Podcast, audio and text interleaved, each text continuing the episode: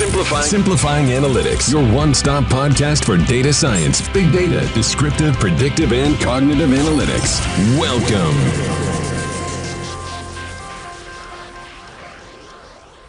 Hola a todos, bienvenidos a un episodio más de Simplifying Analytics. Mi nombre es Miguel Molina y como saben, en Analyticus resolvemos problemas del sector educativo, principalmente utilizando soluciones de inteligencia artificial y analítica avanzada. El día de hoy, la sesión es el resultado de un evento que tuve oportunidad de moderar, en donde participó Vernon Smith, Provost de American Public University System, y Phil Ice, nuestro Chief Solutions Officer. La sesión se llevará a cabo en inglés y esta sesión tuvo lugar en marzo del 2021 en Estambul, el evento se llevó a cabo de manera virtual, pero en el evento de Eurie. Podrán encontrar más notas en el pie de este podcast. Muchas gracias. Por favor, cualquier pregunta, no duden en dejarnos saber y espero que disfruten esta discusión sobre cómo American Public University está utilizando la inteligencia artificial para maximizar el éxito estudiantil de sus estudiantes. Como parte interesante del podcast, se hablará un poco de los orígenes de la analítica justamente para el caso de uso de retención. Muchas gracias. Comenzamos.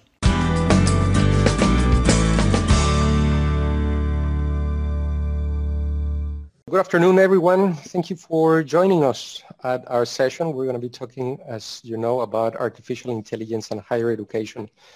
And uh, we have a special guest, uh, Vernon Smith. So um, before we start, I'd like Vernon to, Vernon, if you could introduce yourself, your role, and tell us about a little bit about your institution, and, uh, and then Phil do the same. Thank you so much. I appreciate that uh, uh, for inviting me here, Miguel. My name is Vernon Smith. I am the provost of the American Public University System. As a system, we, that includes two universities, American Public University and American Military University. We are a 100% online institution existing for now 30 years. This is our 30th year anniversary. We primarily serve active duty and veteran uh, members of the military, but also include public service such as fire, police, and others, and of course working adults. We are a large institution of over 88,000 students that are, are part of this. And we have uh, been working in the area of using uh, artificial intelligence and um, machine learning, predictive modeling for a number of years that we will share with you. And I'm, I'm glad and pleased to be able to join and share my experience with you today. Thank you, Vernon.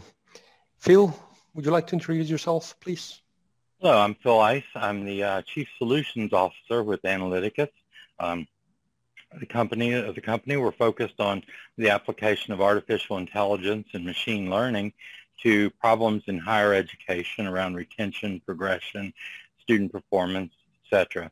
Um, just as a little note, um, at one time, I was also affiliated with um, APUS. Um, I was there for eight years and did some early work, um, and that's how I actually met Vernon. So more on that later as we progress. Perfect. Thank you, Phil. And um, everyone, pleasure meeting you. Thank you for being here. My name is Miguel Molina. I'll be moderating this session. Um, I'm uh, founder of Analyticus. and I'll explain. I'll, I'll spend um, 30 seconds um, sharing a little bit in deeper detail what we do in a very general sense. I'll share one slide. You should be able to see it now. Um, basically, at Analyticus, we uh, focus on two pillars. One, student success, and the other one is teaching and learning. When we, when we look at student success, is mostly how the university can maximize the performance as a university itself. How could I identify the students or the prospects most likely to convert into students? How could I identify the students most likely to drop out? How could I prescribe a specific course to a specific student in order to maximize their employability. So that's on the student success side. On the teaching and learning, um, these solutions mostly, as the name implies, allow students to increase their performance academically. Um, so when we look at the entity student, we have a solution called Portrait. Portrait um, is a solution that gathers information from several sources in order to create a 360 degree picture of the student. And then once you have that picture that goes all the way from identifying social skills to achievement, to personality, to emotional skills, you have a couple of components. One that we're calling Emilia, which is a learning therapist that through nudges would support the student increasing their performance. And Max, which is a personal assistant that is mostly plugged into the LMS, would support you with messages like, Phil, don't forget that tomorrow at 3 p.m. you have a deadline for your math assignment. Um, and this information gets um, operationalized through a bot on Microsoft Teams or a mobile app. That's, that's uh, one of the solutions where we're putting a lot of energy for 2021. And then in terms of content, uh, we have a set of cognitive analytic solutions. And let me spend 30 seconds explaining why cognitive analytics is slightly different to the solutions that we're going to talk about today. Um, Phil and Vernon are going to discuss a machine learning solution that was made for APUS. When you're talking about machine learning, you're mostly using historical information from an institution to train a machine. When you're talking about cognitive analytics, you're using a pre-built model that would plug into a specific, uh, into specific use case. So we have solutions that plug into an LMS to identify the skills that the course content is developing. Um, it plugs and mines the content and also identifies the objectives in order to identify the gap between the objectives and the content. Um, we can use the same mining algorithm for videos like this in order to identify who's speaking, what are the topics, um, how many people is speaking, are presentations being shown, and this solution, we came up with this solution um, uh, after COVID. And student integrity is a solution that we have um, on partnership with Ouriginal. Um, they have a plagiarism, anti-plagiarism solution, and we have an uh, authorship solution. So mostly what it does, it identifies very unique patterns on the way a particular student is writing. So it goes beyond plagiarism by identifying if it was you, the person that put together that piece of content. So this is the big picture of, of Analyticus. We'll, um, I'll stop sharing my screen and we'll jump into the questions. So, uh, Vernon, how do you see artificial intelligence and its role into higher education? How do you see this transformation taking place? Thank you, Miguel. I look at this in terms of sort of a historical perspective, and I also take it from the role as an administrator, right, and as an academic administrator. So uh, I try to look at it in the terms of the, the problems that I'm trying to solve. Uh, I was first uh, introduced into uh, predictive modeling and machine learning. Uh, my, my background, I'm, I'm a humanity, uh, I'm from the humanities, a business, um, and so I wanted to understand more. And so dug into what was possible to help me find what behaviors will ensure that a student not only comes to class, but are able to stay in class. And what are those behaviors that will help predict whether they'll be successful later on in doing this? Uh, my first in, and initial work with this was at a uh, two-year institution that was also an online institution called Rio Salado College, located in the state of Arizona in the United States. Um, this two-year institution had a uh, wonderful uh, number of students, but we also had, like many of you, will have mountains and mountains of data. You have data from your student information systems, you have student information from your learning management systems, and you have this. And so we worked uh, very carefully to try to build a model. It was very, very primitive in those days of bringing a model together. But with by uh, federating the data together, we were able to look and understand what login behaviors were occurring, because that login, uh, when a student logged into a class, was a predictor of whether they would be successful later on. How they engaged in the class, whether it was, did they open the syllabus? Did they look at the lessons? Did they go in and do the lessons actually, which is always a help, right? If you do your assignments and your lessons, that will help with your, your grading. And of course, the, the progression that they have of the students. Were they managing their time? Were they meeting deadlines? And then were they performing effectively? And these were a general thing. So by be, bringing this data together, we were able to build a model in those early days, and this is around 2010, that you know had a within seven days a 70% accuracy of whether a student would receive a passing grade or not in the class. Now, getting this data was one thing. I was interested in getting the data, but really it was to be able to use that data and that information to put it in the hands of faculty so that faculty could make interventions, so that faculty would know what to do to be able to help the students uh, be successful and continue in not only in their learning, but in their progression along. And with that, um, this became known nationally with others, and that's where I came into contact with uh, Dr. Phil Ice um, through a contact through the Bill and Melinda Gates Foundation. And we, uh, as we were in some convenings, we saw that there were very similar aspects and very similar research and application that were going on with that. And uh, Phil, because of that, we uh, were part of our institutions, you at American Public University System, where I am now, but uh, at that time, when I was there, that we were able to work on the predictive analytic framework. And I don't know if you would want to share what that was in those early days as well. Uh, thank you, Vernon. Boy, trip down memory lane indeed. Um, so it was it was interesting, as Vernon pointed out. Um, around 2009, 2010, several of us ended up in the same convenings from the Bill and Melinda Gates Foundation where they were asking these big questions around retention, progression, student success, and um, they wanted to understand a way where they could try to compare outcomes from institution to institution, and because that had never really been done before. So without really thinking too much about it, I said, well, why don't we just collect all the data and look at it all together without realizing exactly what a huge ask that was. So we spent a great deal of time normalizing data, getting definitions, understanding what different terms meant to different universities. And then at the end of it, we brought in the institute, we brought in the data from 10 different institutions and we're able to take a look across them to understand where similarities existed and what some of the big picture items were in uh, with respect to with respect to retention.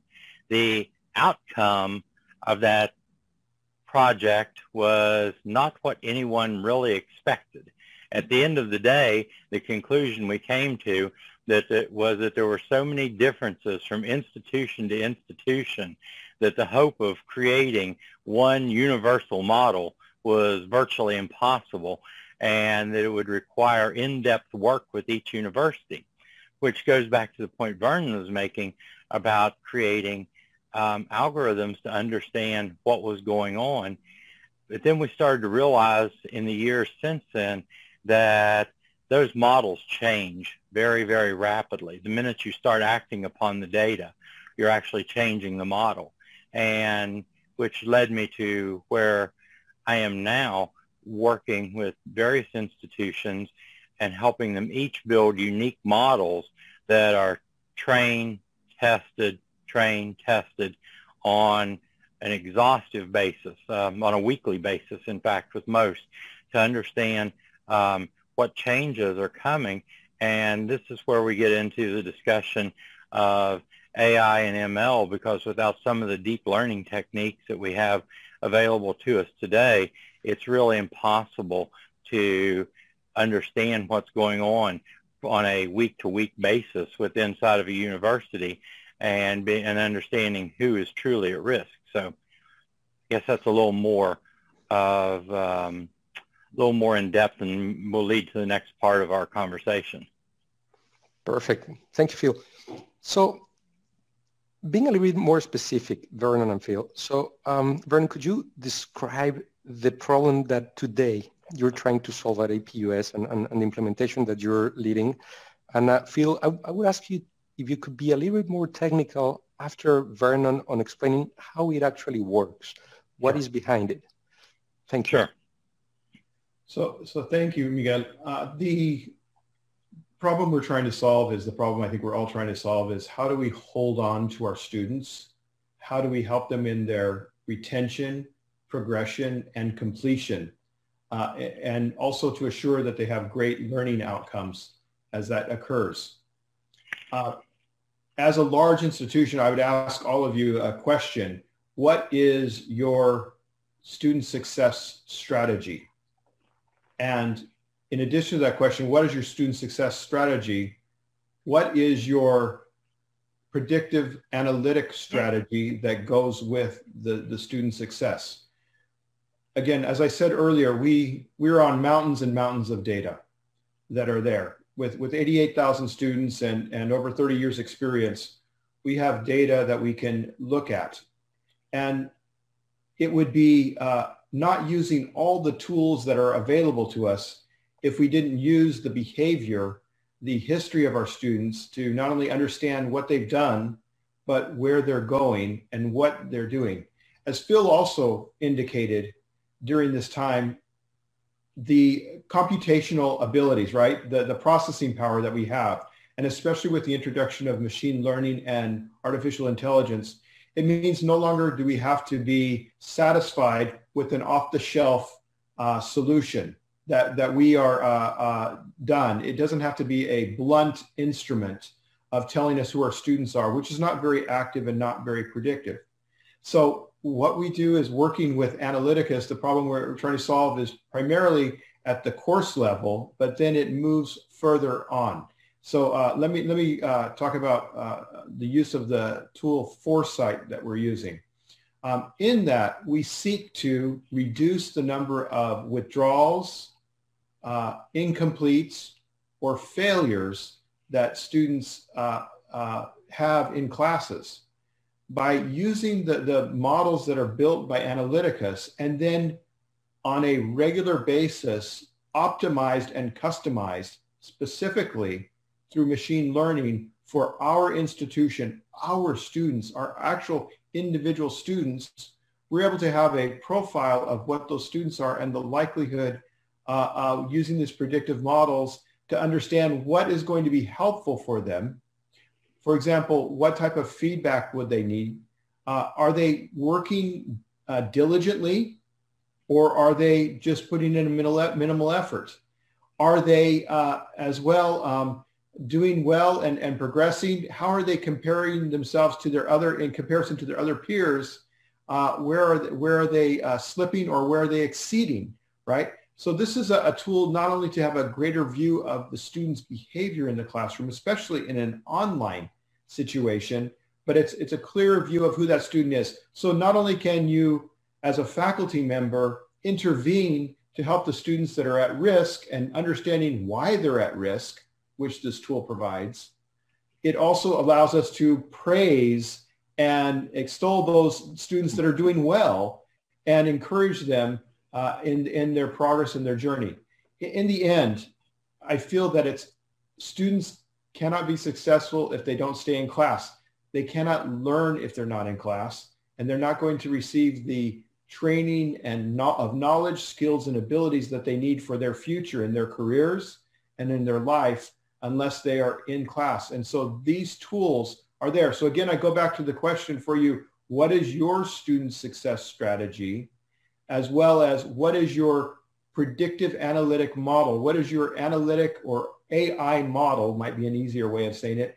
What is your AI model that you're using um, to be able to assist your faculty and your staff in helping students be successful?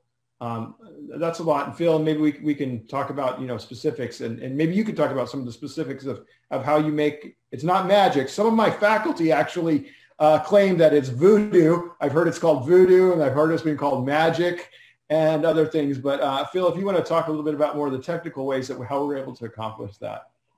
Sure, absolutely, Vernon. Thanks. So, whenever we start looking at understanding student success and being able to predict success in the university, the thing, the first thing we do is we go to the stakeholders like Vernon and say, what is your definition of success? Because if you ask, if I had nine other provosts on this call and each of them gave their definition of success, I can guarantee you there'd be nuanced differences between each one of them. So we understand what the institution's definition of success is. Then we start collecting information on the students. And we have three big buckets of information that we collect. The first is the demographic information, which is goes back to what Vernon and I were talking about earlier. That was the earliest buckets of data we collected. Who is your student? What's their age, the gender, the ethnicity, what major are they in, etc. So we collect all that information. And then the second big bucket is the transactional data which is also something that we started to allude alluded to in the earlier question. And that can include when did the student enter? How long were they in the learning environment? Um, what actions did they take? How engaged were they with the materials? These type of things. If they're an on-campus student, we enrich that with, you know, uh, where in the university were they making contact with like library resources, campus resources, etc. And then we also include a bucket of data that revolves around a concept that we call personalities. And every, every one of us has a, a different personality in terms of multiple different factors. And this is work that was done by IBM years ago called the Deep, the Deep Ocean Construct or the Big Five. And it breaks down a person's personality into five big components and 30 subcomponents. And by looking at writing artifacts, we're able to derive what that student's personality looks like. Now, I'm going to delve into a bit of an analogy. I'm holding up here, you probably can't see it very well, but a key. And this is the best analogy I can come up with. A key is made up of lots of grooves and notches that go across it. Now, if you think about the data that we collect when we meld personality, when we meld transactional data, and when we meld demographic data, it provides a different key, if you will, for every student. They would have different grooves and notches as you could visualize it in this analogy. Then the issue of success is the lock that they're trying to open. Okay? Now, so we devise a set of algorithms that allow us to understand what the best fit is between each student with those grooves and notches on a key and their ability to turn that lock and open it and move from where they're at to being successful. So that's a, that's the way I would look at it in terms of an analogy. The interesting part of it is is that once you start acting on the data, the configuration of that lock changes and the configuration of the key has to change too. So it's dynamic and it's constantly changing by incorporating differences in the data. And, and let me give you a real simplistic example. Say, for instance, we find out that one of the key drivers for a particular student, and our, and our calculations are done on a one-to-one basis, not on a, not on a group um, basis. Assume we find that this student's lack of engagement in a discussion forum and postings there is what's holding the student back. Okay, the instructor intervenes and they're successful and the student starts interacting more. Now all of a sudden that student's profile has changed, the key has changed, and the way they interact with success is changing in the process. So we take in uh, all those considerate all those factors into consideration, reevaluate the next uh, group of data we get from the student and refine it uh, to make the data actionable for the instructor based upon the changes that have been implemented. So it's, it's really a never-ending process um, that we're engaged in. Thank you, Phil. So, Vernon, Phil, you, have been in this space for many years. No? You just uh, shared with us uh, a story of uh, maybe about 10 years ago. So with all the experience that you have gathered, um, for some of the institutions that are um, seeing this webinar or this conference, what would be the one advice that you could share for those that are going to start pursuing this AI transformation path? What would be the lessons that you have learned, what works and what doesn't work? Phil, you want to start with that? Uh, is there anything that you would, yeah. You would look at? So, so the one thing I would say is you just heard the explanation that I gave on how we deal with the data for an institution that has um, a very, very high level of preparedness to provide the information, who has been steeped in a history of looking at retention problems, but you should never be afraid to take the initial dive, if you will. You don't have to have any maximum amount of data. It's better to start small with what you do have and make changes and have incremental changes and incrementally build out your capabilities rather than trying to wait until you have everything. Because if you wait until you have everything, you'll never get started. Yeah, I, I, I would add to that that um, we're all all institutions are different. All institutions are frankly resource strained, right? We never have enough resources to to do this. So uh, uh, part of that would my advice would be to start where you are, um, uh, do an assessment of where you are, find a good partner that help can help you look at and assess where you are, uh, and, and again, starting where you are. The second part I would recommend is that you work with your administrators, with your, your presidents, your, your directors, uh, uh, uh, uh, chancellors, and others that are there with you to help see the strategic priority. And with that, you will need to develop a vision of where you want to go. And uh, again, what problem are you trying to solve? So I believe that you know many institutions will start with attracting students and helping students understand what would be attractive about the institution. Uh, for other institutions, it may be that we're retaining the students uh, over time. And then for other institutions using AI, it may be how do we improve upon our, our teaching and learning, about our other processes to be able to improve that with them. And so, you know, advice, uh, uh, start, start, start where you are, um, know where you want to go, and then start, you know, it starts somewhere. It doesn't have to be big, but it should be deliberate. And I think mm-hmm. purposeful, mm-hmm. being purposeful and being deliberate is there. I always rem- uh, remember that, you know, everything, if we're really thinking about it, let's use the scientific method.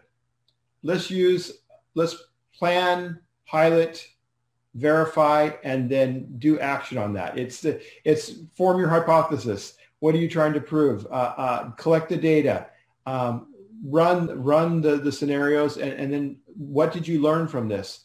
Um, even small instances can help have tremendous effects. And I would like to share that with many of my, my colleagues that the small changes that are done can have an amplifying effect on the outcomes of success for your students and knowing that. For example, I, I mentioned earlier that login behavior has a high correlation towards success in a class. Well, in one study, we, we learned that login behavior, if a student logged in before the first day of class, uh, that mere act of logging in to the system and going to the classroom that act right there increased their likelihood of having a successful grade by 21%. Well, that's not something that we're going to keep as a secret. Oh, I wonder if they'll they'll log in. I wonder, you know, let's keep this a secret from them. No, we we broadcast that to the students in our faculty interaction when our our regist- when they're being registered or uh, uh, admitted and say, hey, you know, just a little fact Students that log in before the first day of class have a 21% more likelihood. Of course, it's going to skew the data, but the point is that the student even knowing that, yeah, yes, it changes the, the, the relationship. However, that is a success factor. And whatever that hurdle or barrier that was overcome, by using that, it still has a successful outcome. So again, small things, even though it feels like a small project, can have amplifying effects over time. And so, you know, start where you are. I, I hope I hope that uh, got where you, Phil. I don't know if you had any insights from that or or Miguel uh, uh, from that in your experience. Go ahead, Phil. I was just saying that you know that's that's absolutely right, and that gets back to the hmm. point that I was making about um, the models being so dynamic. Because imagine, if you would, the that you had discovered this through combing through the data, like Vernon did at Rio, where they found out that entry into the class was, you know, was such a determining factor and accounted for such a large amount of variance in the final outcome. Now, the minute that you actually tell students that, because you can't keep it a secret, obviously, because you want them to do it, then you're going to have more students log in who might not have otherwise logged in. So it's actually going to skew that data. So then you have to get into more characteristics, understanding, okay, they logged in, but the students who logged in who also had these other characteristics, it applies to. Um, but if they had another set of characteristics, maybe it accounted for a much smaller amount of variance. So that's why the need to be constantly updating the models because once you make a change like that, especially something that's that dramatic, it has a huge downstream effect that you could need to continue monitoring and acting on. All right. That's an important point. I'd just like to let that one of the reasons that um, we selected Analyticus as a partner in, in doing this work that we're doing is we, we had worked with other insti- uh, other companies and other organizations that had done this, but what they, what we found is that their models were static. They were not adapting. And everything we know about artificial intelligence, about machine learning is that it should be learning. It should be adapting. And one of the things that I appreciate about the modeling that is done is that it's constantly re- re- uh, renewing and refreshing itself so that the factors that are there, again, it's, it's uh, really creating the best fit for our institution at that point in the, at that time. And so it, it's, you know, maybe it's small, but it does make a difference and it makes the model more effective and gives us better tools to help our students. Thank you, Vernon. Thank you. Um, we got we got a couple of interesting questions, um, and of course, for everyone that is attending, feel free to send the questions that uh, that you see fit. So, Vernon, here's the first question that we got. Um, do you share that um, it might be a good practice to share with the student the results that we're gathering from the models? What are your thoughts on actually sharing the risk of the student? to the student itself? So, uh, so I'm torn. I have to tell you, I'm torn because the, uh, you know, through what we know about the Hawthorne effect, right, is that the act of being observed or understanding you're being observed has uh, changes the behavior. It's like the Heisenberg principle. Uh, mm-hmm. we, we understand that.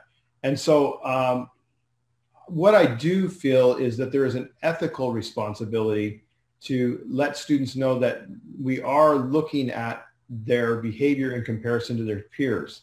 And so um, I'm still on a journey with that of what do you disclose to your students? Uh, what data will be helpful for them moving forward? And what, what do they even care about?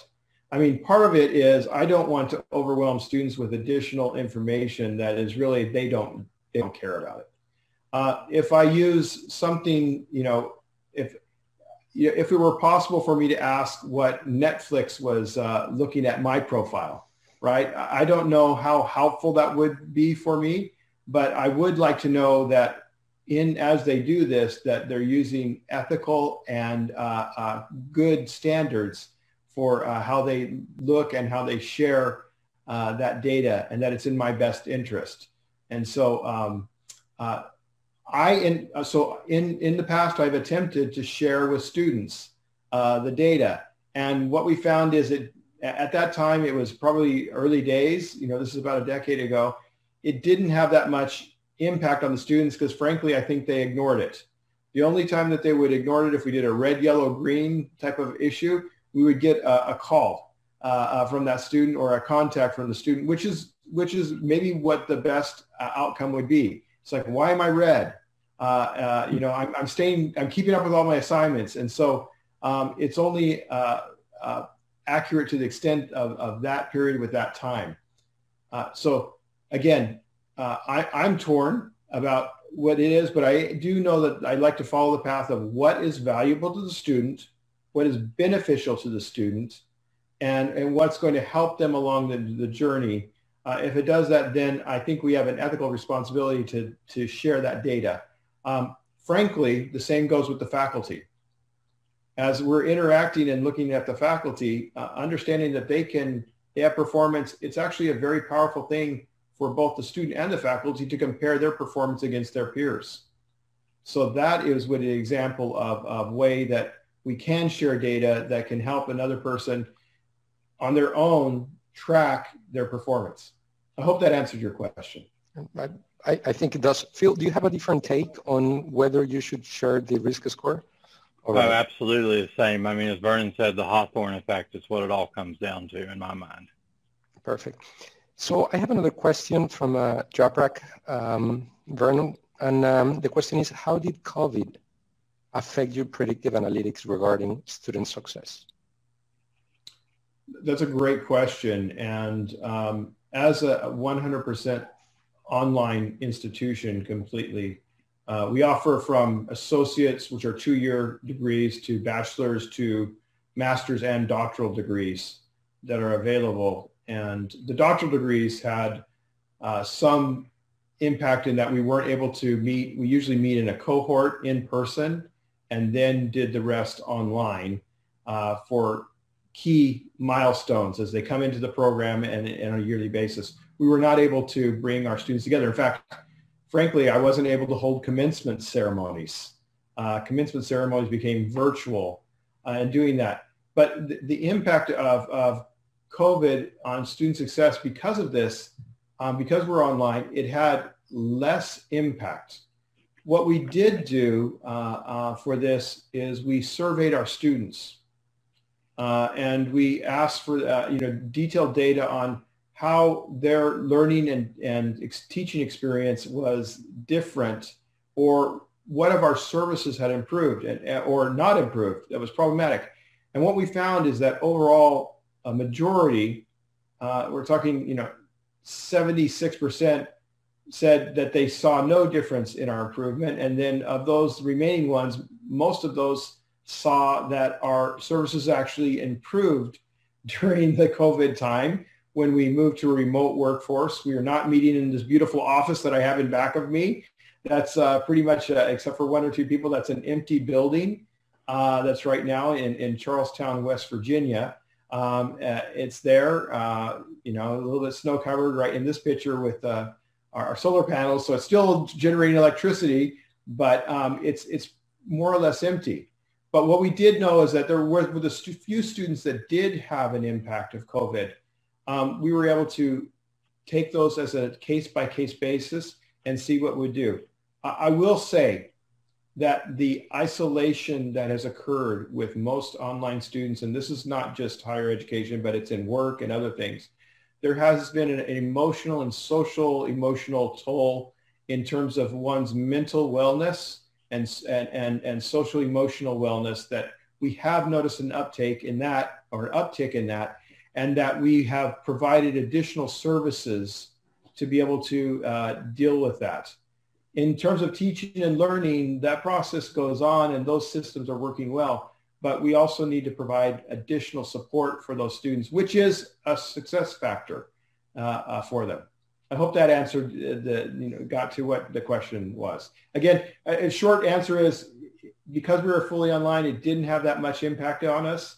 Um, but we do try to meet the needs of our students who are definitely have greater stress, greater uh, change and, and in their lives and in, their uh, work. Perfect. Thank you, Vernon. So we have five minutes before we, we end, and um, I have a final question. Um, Vernon, Phil, taking a step back, how do you see the future of education and AI? Uh, and what are your, your final thoughts and, and closing remarks on, on these topics that are quite abstract, if you will, but, but at the end, it's a little bit of where we're all heading, whether we want it or not. So what are your final thoughts? Go ahead, Vernon, if, if you want to start. All right, sure. Uh, well, one thing I think that we need to uh, come to grips with is that all of society, not just higher education, will be profoundly affected over the next few years by the increased use of artificial intelligence, by robotics, by machine learning, and uh, that connectivity that we have. And so there are, uh, it will be no matter what area you have in your life, whether it's doing shopping, whether it's entertainment, whether it is the things that you read, the things that uh, call your attention, um, it will be affected by artificial intelligence and, and machine learning, robotics and other things in your life. One of the things that I think we have to look at is what holds our attention. What, uh, uh, uh if we're choosing to attend or pay attention to something, we are also choosing not to pay attention to something. So one of the great challenges, I think, for us as educators will be to hold the attention and show the value of the attention for our students so that they're not distracted and that we're able to help them know when they're on the learning path and when they're not on the learning path.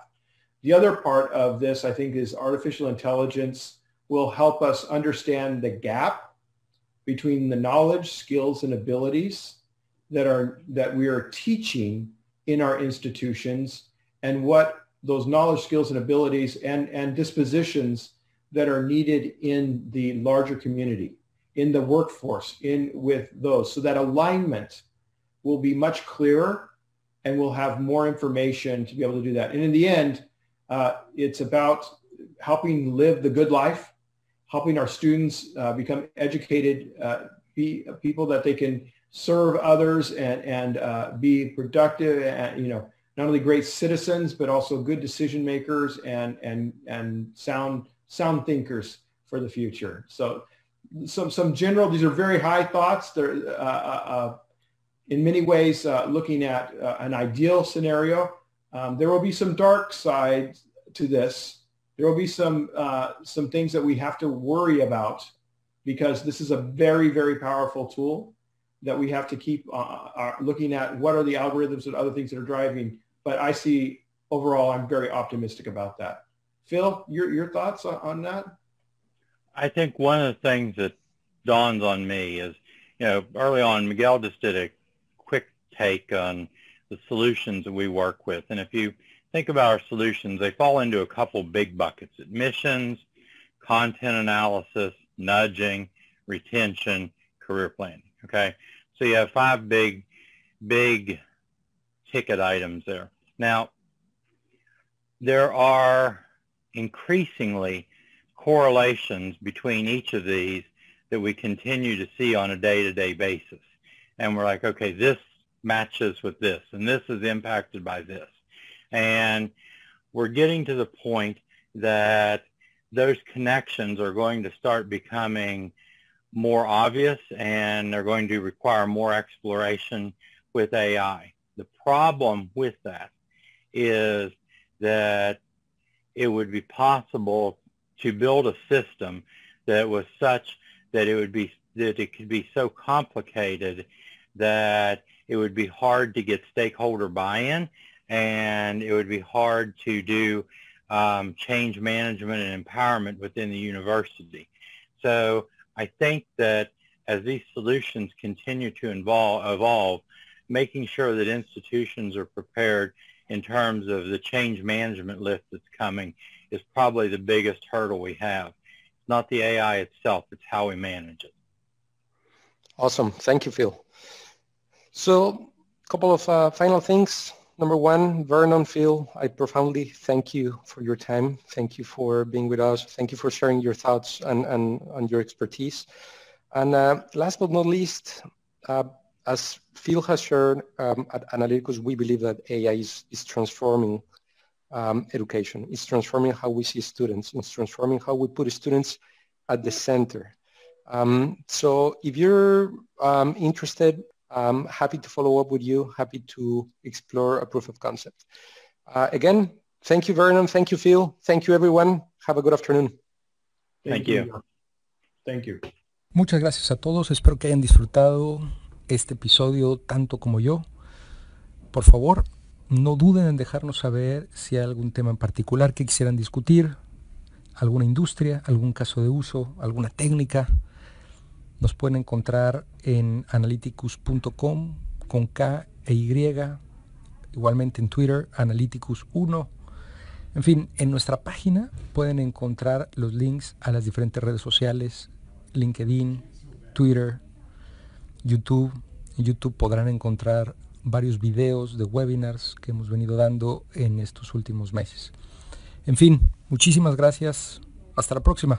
Simplifying Analytics, your one-stop podcast for data science, big data, descriptive, predictive, and cognitive analytics.